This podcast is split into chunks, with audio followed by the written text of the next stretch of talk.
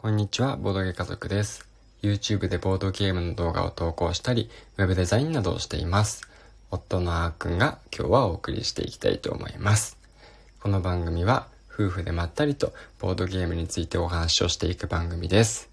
今日はちょっと夜になってしまって、まゆかが閉まると一緒にちょっと疲れてもう寝てしまったので、僕が一人で、あーくんですね。あーくんが一人でお送りしていきたいと思います。ということで、本日のテーマを発表していきたいと思うんですけども、今日は買うボードゲームの選び方についてちょっとお話をしてみたいと思います。もしかしたらちょっと似たような話をしたことがあるかもしれないんですけれども、改めてまとめてみたのでよろしければ聞いてください。うちがボードゲームを買う、まあ、基準みたいな感じですね。まあ、それぞれ人ごとに、まあ、みんな自分の基準があると思うんですけども、まあ、僕たちはこんな感じで選んでますかねっていう、まあ、そういったお話ができればなと思います。まず一つ目、もうシンプルに、もうこれがね、すごい大事なんですよね。まあ、めちゃくちゃやりたいボードゲームであること。これは、そんなの当たり前じゃんっていう風に、まあ絶対に思うと思うんですよね。えー、やりたくもないボードゲームを買う人がいるのかっていうと、まあ、いないとは言えないと思うんですけど、えー、まあ、やりたいボードゲームを買うではなくて、大事なのは、めちゃくちゃやりたいボードゲームを買うっていうところなんですよね。結もう本当にボードゲームってもう種類も多いじゃないですか。で、正直なところ、つまらないボードゲームに出会うこともまあないとは言えないんですけど、大体のボードゲームはもう面白いんですよ。あの、面白さのレベルの違いはあるもうどれだって面白いんですよ。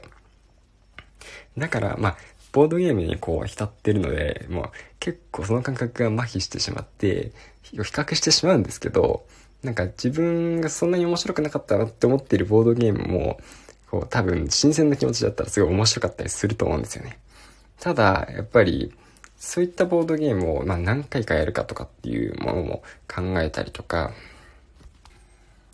買ったら買ったで積みゲーになってしまう危険とかを考えて、まあ、行く必要があると思うんですよね。買うとなると。まあ、単純にプレイするだけだったら、ボードゲームカフェに行ってできますし、まあ友達とかで持ってる人がいれば、プレイできると思うんですよね。まあ、そんな恵まれた環境に、ま、いるといいんですけど。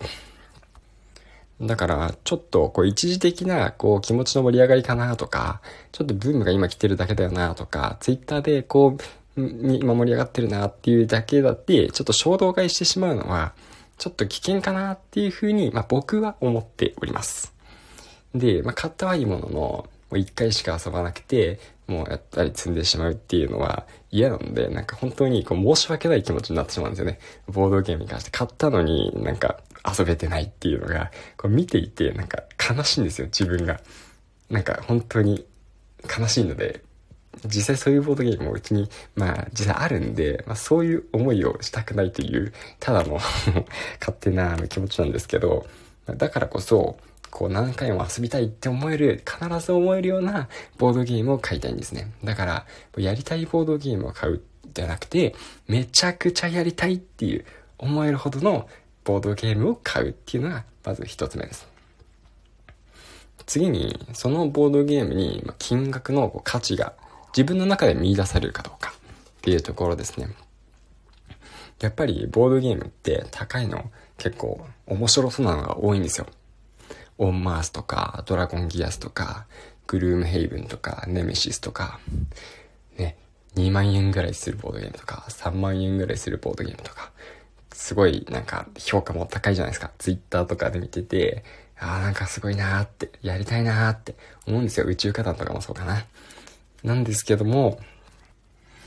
まあ、さっきと同じ感じなんですけどね、結局その、積みゲーにしてしまいたくはないんで、まあ、それをきちんと遊べるかっていうところも考えたところ、まあ、僕たちにとってその金額に見合う価値があるのかっていうのをやっぱどうしても考えてしまうんですよ。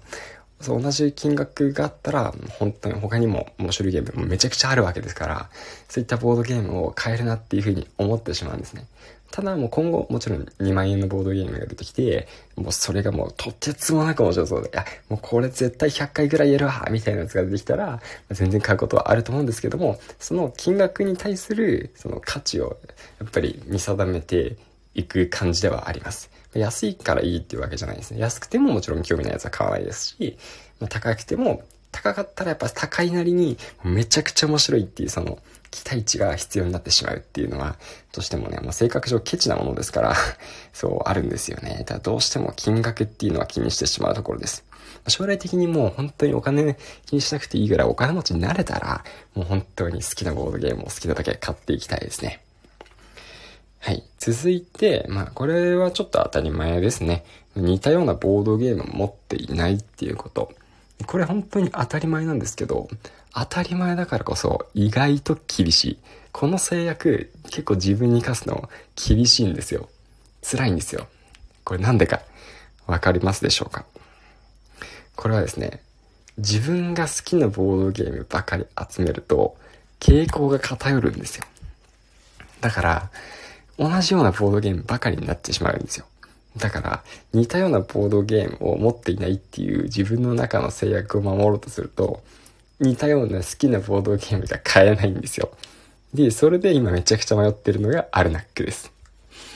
アルナックは本当に、もし今ボードゲーム1個持ってないんだったら絶対買ってるんですけど、アルナックの代わりになるものはありそうだなっていう風に思っちゃうんですよね、どうしても。いや、本当に面白かったんで、めちゃくちゃ迷ってポチりそうにまではなっているんですけど、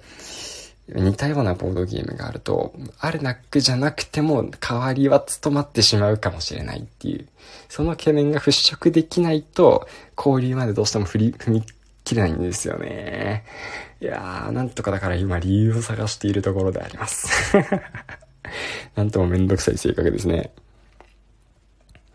はい。で、えー、次ですね。まあ、今日はちょっと、あの、一人なんで短めで失礼しますが、えー、次は遊ぶ機会がありそうかどうかっていうところですね。まあ、コロナになって遊ぶ機会自体が減ってきて、困ってる人も多いと思うんですけども、そうですね。やっぱりこう多人数用のボードゲームとかってやっぱりあるじゃないですか。4人からしかできないとか、まあ5人からしかできないとか、そういうボードゲームは、それ、それでね、まあ、楽しいものは全然あるんですけど、4人5人で集める機会って、まあ最近だとかなりもう少ないので、そういったボードゲームは見つけても、こう、本当にそうですね。やっぱりハードルが高くなってしまいます。それだけで。だからそれを超えるような他の魅力がやっぱりないと、買えないんですよね。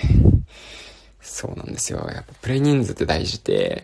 逆にこう二人まで、一人から二人とか、二人専用のボードゲームって、これはこれで、そんなにこっちも買えないんですよ。っていうのも、そんなにあの、僕もまゆかもこう、二人でデュエルみたいな、ガチバトルみたいなのが好きではないんで、なんか二人用のボードゲームって、あんまりこう、なんかやろうって感じにならないんですよね。まあ、協力ゲームだったとしても、まあそうかもしれません、最近は。まあ、ただ、その普通の一般的な2人から4人とかのボードゲームだと、なんかそんなに対戦してる感がね、少し薄れるんですよ。な本当に、あの、デュエルとか決闘みたいな感じではなくて、まあ、なんか一緒にボードゲームを楽しんでるけど、今日は2人だね、みたいな。そういう感じで、まあ、ちょっと気分が変わってくるんで、まあ、1人から2人っていうのはあんまりやらないんですね。まあ一人からって言ってるのはソロも普段やることがほぼないので、多分僕は一回もやったことがなくて、まゆかがもう過去に2回ぐらいかな。えー、ウィングスパやってないのか。アマルフィをやってたな。もう一回ぐらいなんかやってた気するんですけど、まあそれぐらいしか本当に数えられるぐらいしかソロもやってないんで、まあやっぱり人とやりたいなっていう気持ちがあるんでね、ソロはなかなかそうなんですよ。他の人とやった方が楽しいなって思っちゃうと、やりたいなってあんまり思えないんですよね。残念ながら。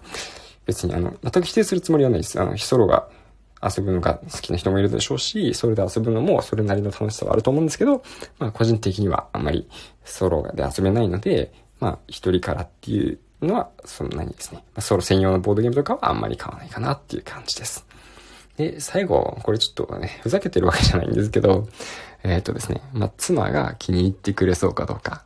です。これは僕の判断基準ですね。まゆかは、まあね、妻の方は、まあこの基準もちろんないと思うんですけど、結局、自分だけ気に入ったボードゲームを持っていても、少し寂しいんですよね。なんというか、自己満足で終わってしまうのはなんか嫌だなって思うんですよ。やるんだったら、やっぱり妻にも楽しんでほしいし、他の人とも一緒に楽しめるのがいい。なんか本当に二人で満足して、あ、これ買ってよかったね。これ本当に楽しいボードゲームだねって言えるようなボードゲームをやっぱりやりたいし、そういう体験にしていきたいなって思ってるんですよね。